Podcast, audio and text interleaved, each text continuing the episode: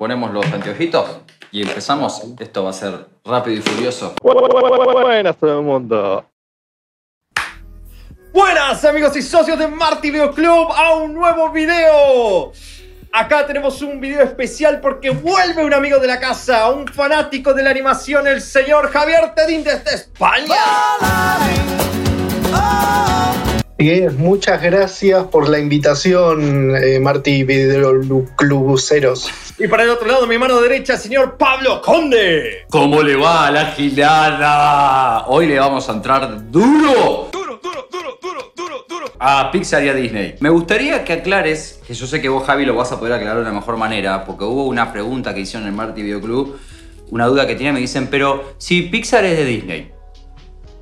O sea, aclaremos un poquito ¿Qué es Disney y qué es Pixar? Si bien es la misma empresa, entre comillas, son dos productoras distintas.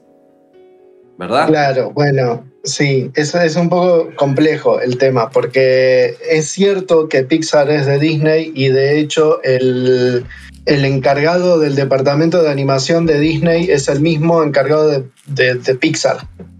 Eh, o sea, entonces en un punto sí es cierto que es la misma gente, pero siempre se mantuvieron como dos estudios distintos, en donde se supone que Disney no tiene incidencia en las producciones de Pixar.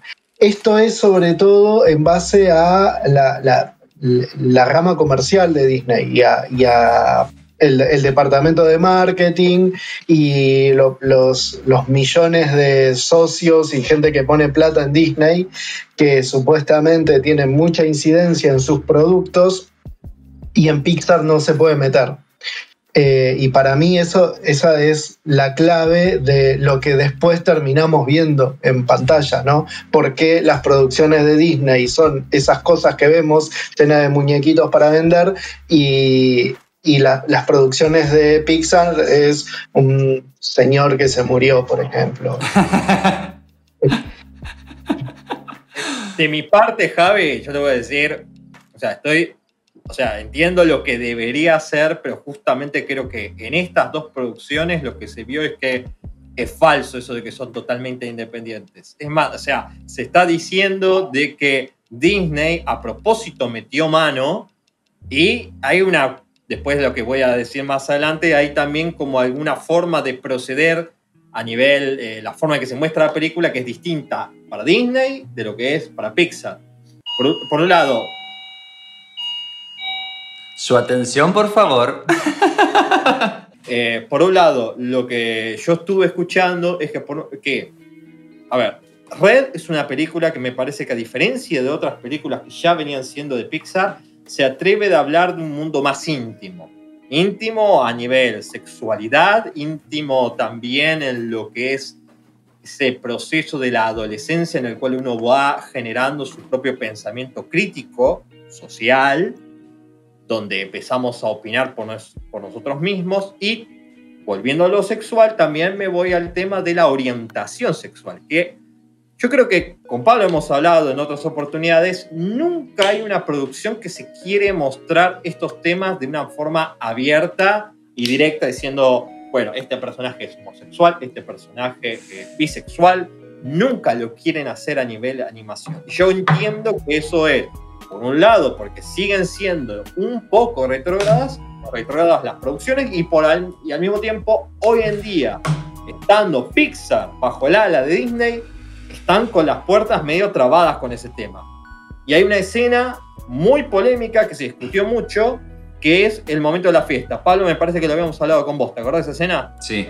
Hay un momento en el cual hacen una fiesta, la, la casa creo del chico que es Tyler, si no me equivoco, y están festejando, así, bolicheando, y en un momento a una de las amigas de Mailing empieza a bailar con una gótica y hay incluso un guiño ahí entre las amigas esa escena iba a tener un poco más, iba a mostrar como que la mina se iba a sonrojar, iban a dar a entender de que la mina seguramente era lesbiana. Y fue Disney los que les bajaron la cortina y les dijeron... Hola, como sensor de... Disney. Mi trabajo es protegerlo a usted de la realidad. Y por el otro lado está el tema de cómo salió esta película, porque o por pandemia en teoría A Pixar le dijeron, vos vas a salir por el canal de Disney Plus. Pero bien que cuando Disney hace una producción, sea Raya, sea Encanto, sale la película en el cine y ganaron el Oscar. Encanto ganó el Oscar. Ya está. Pero digo yo, justamente eso no habla justo de lo contrario, no habla de que Disney en realidad no tiene tanta incidencia sobre, la, la- sobre los productos que genera Pixar y después se los encuentra ya armados y la, el- la única vía que tiene es cortarle el chorro de la distribución. Se dedica únicamente a vender el mío. Y yo le doy 35% de mis ganancias. hasta también hubo, hubo mensajes, hubo tweets de, de gente de la producción de la película donde manifestaron eh, su desconcierto porque no esperaban que se fuera a estrenar en plataforma, esperaban que sea la producción de Pixar que iba a volver a los cines. Y se encontraron con que no, tenía ningún sentido estrenarlo en plataformas cuando ya se venían estrenando no sé, el viaje a la jungla con no sé quién, de esa- esas películas live action de Disney de, de tres al cuarto, que las estrenan en cine. O sea, un- una producción así de Pixar es claramente eh, una, una maniobra de marketing para rebajar el, el nivel de las producciones de, de Pixar, ¿no? Y, y poner el- animación de Disney por encima para, para el público. Y por otro lado, le funciona, porque evidentemente, no sé, a ver, yo, yo veo que la mayoría de, de- de la gente que, que- de mi entorno que tiene hijos fueron a ver Encanto y pocos se enteraron de que existe Red, por ejemplo.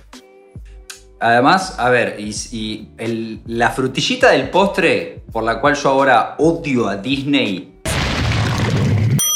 Permítanme mostrarles, chicos, cuánto yo los odio.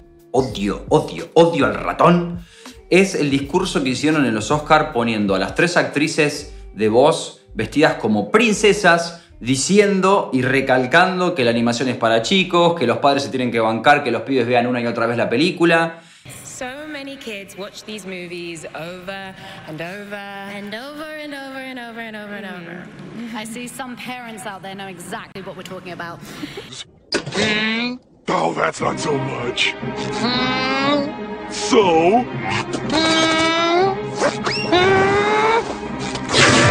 Es como, estás haciendo todo mal, hermano. Tiene que venir el español eh, Mie- Mielgo, a- que ganó el Oscar del, cor- del corto, que encima no lo transmitieron eso, quedó para lo que los quieran encontrar por YouTube. Animation uh, is an art that includes every single art that you can imagine. Uh, animation for adults is a fact. Uh, it's happening. Uh, let's call it cinema, okay? Dice, tomemos en serio la animación. Pero claro, Disney no solamente aplasta a Pixar, sino que encima recalca y refuerza el concepto de que los dibujitos son para chicos. Y es como... El estereotipo. El estereotipo, porque le funciona, porque vende, prefiere mantener la gente idiotizada, que sigan pensando eso, seguir vendiendo muñequitos y, y además incluso a nivel obras. Es lo- vos ves Encanto y no sabés si estás viendo un spin-off de, Frozen. O sea, ya Disney hace todo igual, todos los personajes se ven igual, todos los personajes se mueven de la misma manera. Incluso dentro de la misma historia, ¿qué sentido tiene que un personaje como Bruno, que se supone que estuvo aislado de la sociedad y viviendo en las paredes de la casa, debería tener físicamente una manera de moverse más eh, extraña, como de una persona aislada? Y sin embargo tiene, hola chicos, soy Bruno, y se mueve no, todo como, ¿Te das hermano. Mi- Mirabel, por ejemplo, que es la protagonista, se mueve también todo el tiempo. O sea, vos lo ves un poco prestando atención. Y son los mismos gestos que viste en todos los personajes de Disney. Están. Es demasiado, ¿me? Yo entiendo que, que a la gente le guste, que a los chicos les encanta. Yo tengo una compañía de trabajo me dice, mi hija la ve, le encantan las canciones y lo vuelve a ver. Está perfecto. Es más, si vos me decís Pixar eh, con Red y, me pones Encanto, una es un musical de, arriba, o sea, es un musical, porque, o sea, no es como antes. Yo, yo esto es algo que estaba prestando atención, que no sé si en todas las películas, pero Cuando yo veo Encanto, eh, los shows musicales son como esos musicales de. donde que no es lo que pasaba antes en Disney. Antes vos, por ejemplo, veías a Aladino y cuando cantaban, lo que sucedía mientras cantaban sucedía en la película, como formaba parte de la acción. Acá de repente tenés a la mina musculosa salvando el Titanic, eh, tapando un volcán, o sea, hay un montón de secuencias que ya ni siquiera juegan con el hecho de la película. Es, es- es- solamente es la, la historia parece ser que es la excusa para hacer un baile, hacer un canto, como eran las películas más de antes y, y que no forma parte de la trama. Las canciones no es que forman parte de la trama, están como anexadas. Es verdad, Eh, sí, sí, son como videoclips. El Rey León, por ejemplo, Quiero ser el rey, terminaban eh, aplastando a, Sa- a Sasu y se escapaban. Eh, cuando era Scar, eh, listos ya, terminaban en ese canto convencía a todas las hienas y terminaba en ese, en ese plano de eh. Ter- terrorífico de listo, Serio. se viene algo. Todas las canciones contaban algo. Acá son videoclips que, bueno, empezamos a bailar. Tun, taca, tun, taca, tun, taca, tun, se termina, sigue la película. Exacto. Entonces Pero ya- no se habla de Bruno, alto tema. Algo. Igual, y acá es otra, esto, esto es algo que le dije a Pablo, Javi, quiero tu opinión. Yo disfruto más algunas películas de, de este estilo eh, en latino que en inglés. Para acá. Porque yo le decía a Pablo, puede ser que tengas unos capos ahí cantando en inglés, que sean gente que sepa, pero yo creo que muchas veces lo que hacen las producciones latinas a la hora de hacer el, ¿cómo se le llama esto? La traducción. El doblaje. el doblaje. Hay gente que realmente vive haciendo doblaje y tienen un alto potencial. En cambio, a veces en, en las películas norteamericanas contratan incluso a alguien que es un actor común y corriente, no tiene experiencia haciendo voces de personajes y queda bien. Pero yo escucho a veces las voces en latino y digo, tiene más presencia, tiene, está mejor colocada la voz. Me parece que, igual no digo que sea mala, ¿eh? para nada, porque la escuché, la vi en inglés y en español. Yo lo disfruto más en español. Incluso me parece que algunas canciones quedan mejor en español que en inglés. Esa es mi opinión. Sí, eh, pasa que ahí yo no puedo ser objetivo porque soy un talibán de la versión original en todo lo que es. Igual que Pablo. ¿Pues qué está pensando? Gracias por comprar. Vuelva pronto. pero en todo lo que es cine en general y, y especialmente, especialmente en animación, porque, o sea, lo, lo- lo que tiene de interesante la animación es que se trabaja con el audio eh, previo, o sea, no, no, no se graba el audio, sino que el animador trabaja con, con lo que escucha. Entonces lo que pasa es que el acting va al golpe exacto, o sea, va al beat exacto. El, el- el acting de animación está armado para que vaya al fotograma donde dice cada fonema. Incluso yo mismo lo hago, hay, hay un, poco un cliché, un shade, pero bueno, en animación para series que hay que, que es puro puro cliché, porque no hay tiempo, entonces hay que usarlo mucho, que es, por ejemplo, cuando tenés que hacer una anticipación, los fonemas cerrados, las M, las P, las B, que es boca cerrada, eh, ayudan a la anticipación, que es a preparar para lo que después va a ser el, el golpe, el- el- la acción, digamos. Entonces, donde ves que suena una M, pones una anticipación, donde hay una vocal abierta en general, pones la acción. Esto lo haces con el audio que escuchás eh, original.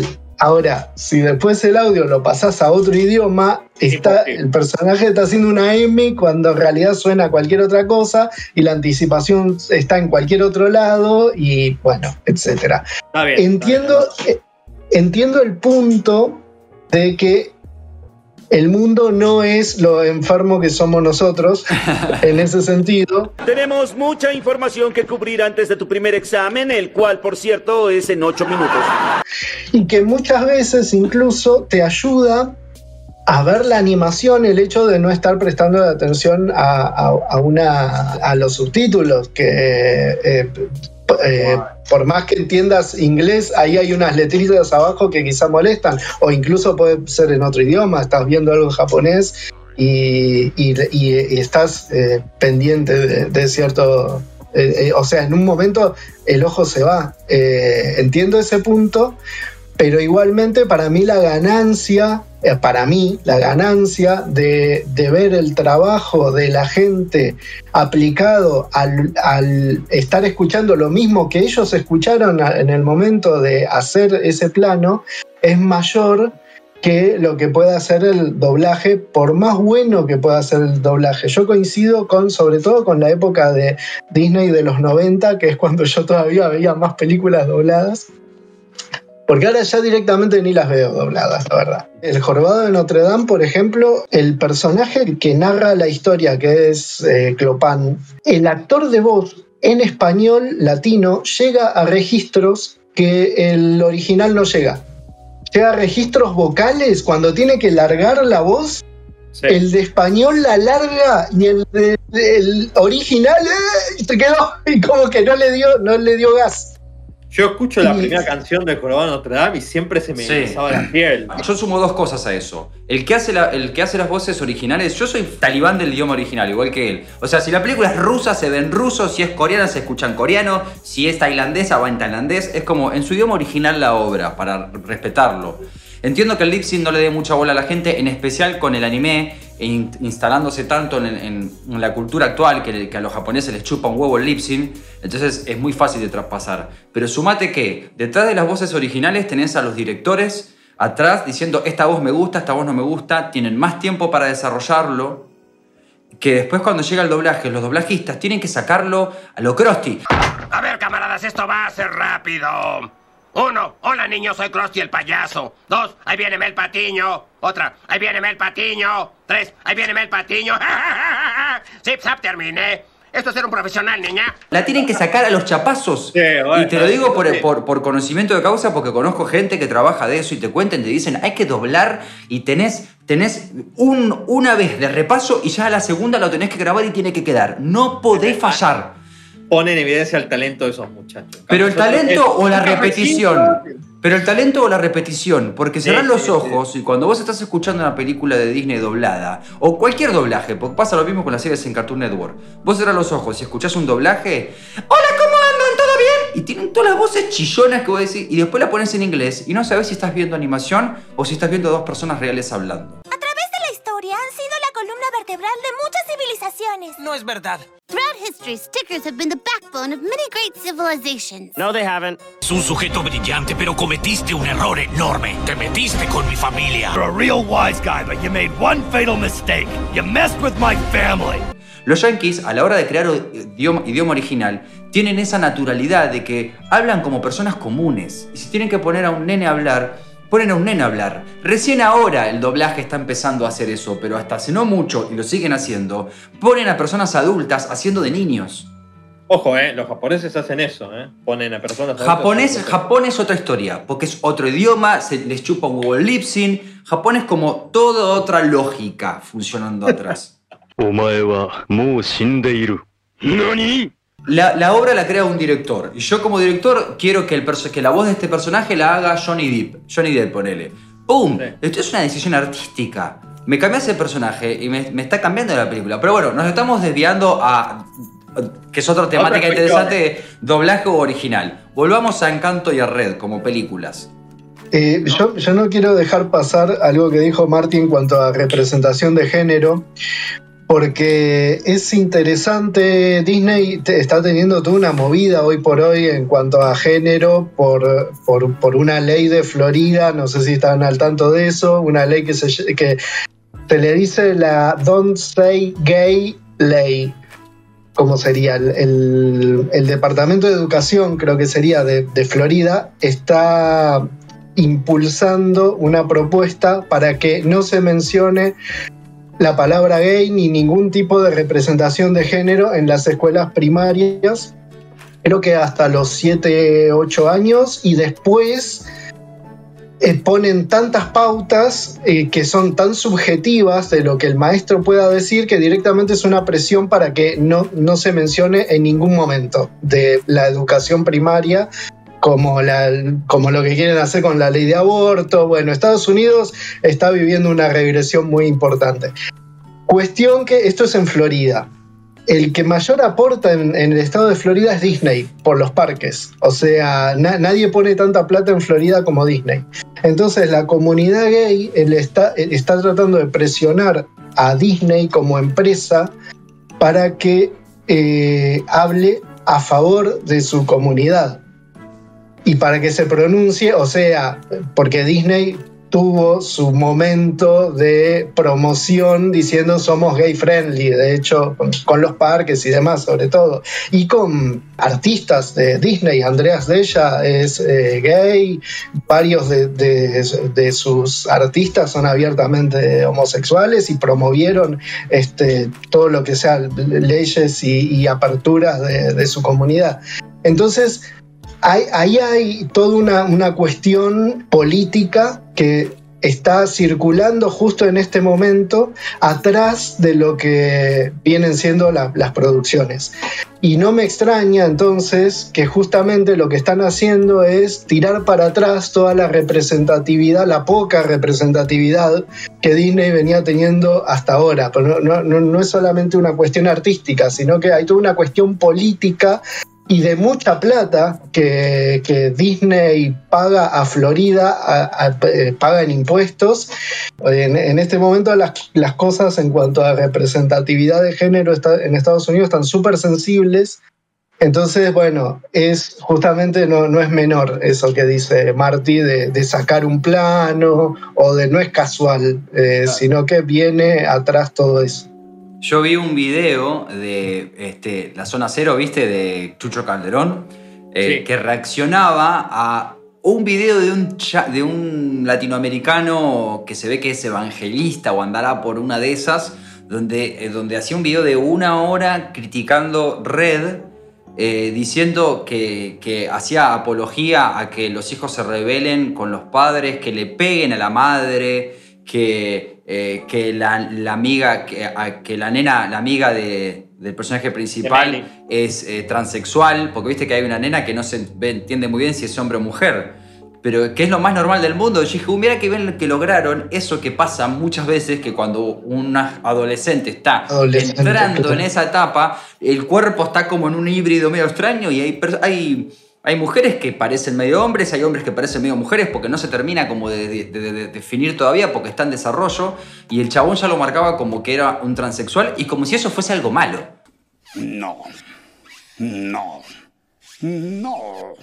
Eh, El hecho de que, de que se siga fomentando que los dibujos son para chicos, lo único que hace es complicar más la vida a los realizadores de, de producciones audiovisuales animadas porque no se pueden tocar esos temas. ¿Por qué?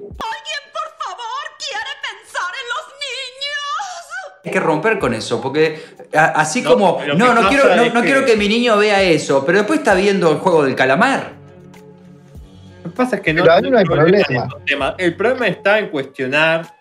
eh, va a sonar demasiado fuerte pero viste, el patriarcado, mencionar eh, los derechos de las mujeres eh, que puedan elegir. Son todos estos temas que hace bastante tiempo ya se viene hablando, que genera controversia en una sociedad que sigue siendo machista. Lamentablemente es así. ¡A mí! ¡A mí! y hay intereses muy ancestrales que se ponen en juego y que hay una línea que no quieren terminar de torcer. Creo que la estaban empezando a torcer demasiado y ahora otra vez la están llevando justamente, como dijo Javi, para el otro lado. Tienen miedo de hablar demasiado de eso. Mira, para mí lo más fuerte que había hecho Disney hasta ahora fue que en episodio 9, en el final, cuando le gana al imperio, se ve el beso de dos mujeres lesbianas. Yo no lo podía creer, dije, wow, mira Disney, al fin. Dije, ojalá algún día haga una película que hable justamente sobre homosexualidad, pero de una manera abierta. Te muestran dos mujeres besándose, no dos hombres besándose. Y sigue siendo machista eso. Porque si dos mujeres Sí. se besan está todo bien, porque son mujeres. Pero que no se besen dos hombres, ¿eh? ¿Sabes que el personaje de En Encanto, la chica que es la, la- la- la hermana musculosa, incluso tuvieron problemas a la hora de diseñarlo así porque no les gustaba que le hicieran de esa manera? Porque otra vez es un personaje que si lo pensás puede ser controversial, porque es demasiado machona para mostrarse como un personaje de Disney. Y aún así, para muchos es el personaje Fue el que más favorito. gustó, fue el que más gustó. El que más gustó. Lo de Disney creyeron que iba a ser la perfecta, porque son Disney, y fue la, forzu- la, for- la forzuda. Bueno, eh, de, eh, de hecho, algo, algo bueno que tiene Encanto, vamos a, meternos un poco más fino, es justamente la representatividad de cuerpos que tiene, que es bastante inusual para Disney poner ese tipo de representatividad, poner gente un poco más gorda, un poco más este, musculosa, que, o sea, musculosa, pero no el- el típico trabado, sino aún así con muy despacito, pero muy de a poco vienen como ampliando un poco la, la diversidad del, del típico cuerpito de, de Rapunzel, que no, no sé, o sea, es, eh, era absolutamente una Barbie. Eh, en cambio, si ves ahora a la, a la protagonista, ya se, se muestra otro tipo de corpora- corporalidad. Eso, eso me parece Es interesante porque es algo que noté que Pixar, por general en sus películas, muestran personajes distintos. Está la que es más gordita, está el personaje justamente la amiga de Meilin que es más gordita, o dato de color, dicen que podría ser Boo siendo más adolescente, porque por los colores y la florcita y su afinidad por abrazar a cosas peludas creen que es el personaje de Boo, el niño de Pixar, pero hacen personajes que físicamente son distintos. Es más, creo que voy a ma- re- remarcar esto de la competencia de Pixar de Disney. Eh, por un lado, Disney no se anima a hacer personajes que no sean todos básicamente perfectos, carilindos, o sea, dentro de todo. Y creo que esta fue una apuesta arriesgada porque tanto Pixar como Disney mostraron por primera vez a protagonistas que usan lentes. Los dos protagonistas usan lentes. Disney, creo que ninguno de sus protagonistas había usado En lentes su Atlantis. vida. Atlantis. Bueno, pero Atlantis. Que casualmente es, una es un peliculón que completamente desapercibido, que nadie le dio pelota. Gran Bueno, película. Mujer, mujer con lentes no hay. No. No, había mujeres con lentes. No, no, Ahí no. Pero Son sí hay una diferencia. Eh. Disney hace eh, eh, Encanto, que está basada en la cultura colombiana, Mm. como lo ve un yankee. En cambio, Red está dirigida por una asiática Que vivió en Canadá. Que vivió en, Cana- que vivió en Canadá y sabe de esa cultura de la que está hablando. Claro. Es más, lo cuenta la directora, Don Shi tomó muchas de sus experiencias de cuando era chica, tiene nuestra edad, y por eso estuvo muy influenciada también por el anime. Esas cosas me encantan. Por eso quiso hacer una película que tuviera muchas referencias al anime, que es lo que me llamó mucho la atención. Y dije, esto no es solamente una película de Pixar, tiene algo distinto en el modo que cuenta las cosas. Y también las experiencias de, que tuvo, que también una- tuvo una vez que la mamá la siguió al colegio y le encontró que la estaba espiando, o sea, tomó mismos hechos para Sí. lo mismo. Y también habla de, bueno, para ustedes, ¿habla de la sexualidad? Estamos hablando de SEXO frente a los NINOS. ¿Sexy niños? ¿Que no habían cerrado ya ese antro?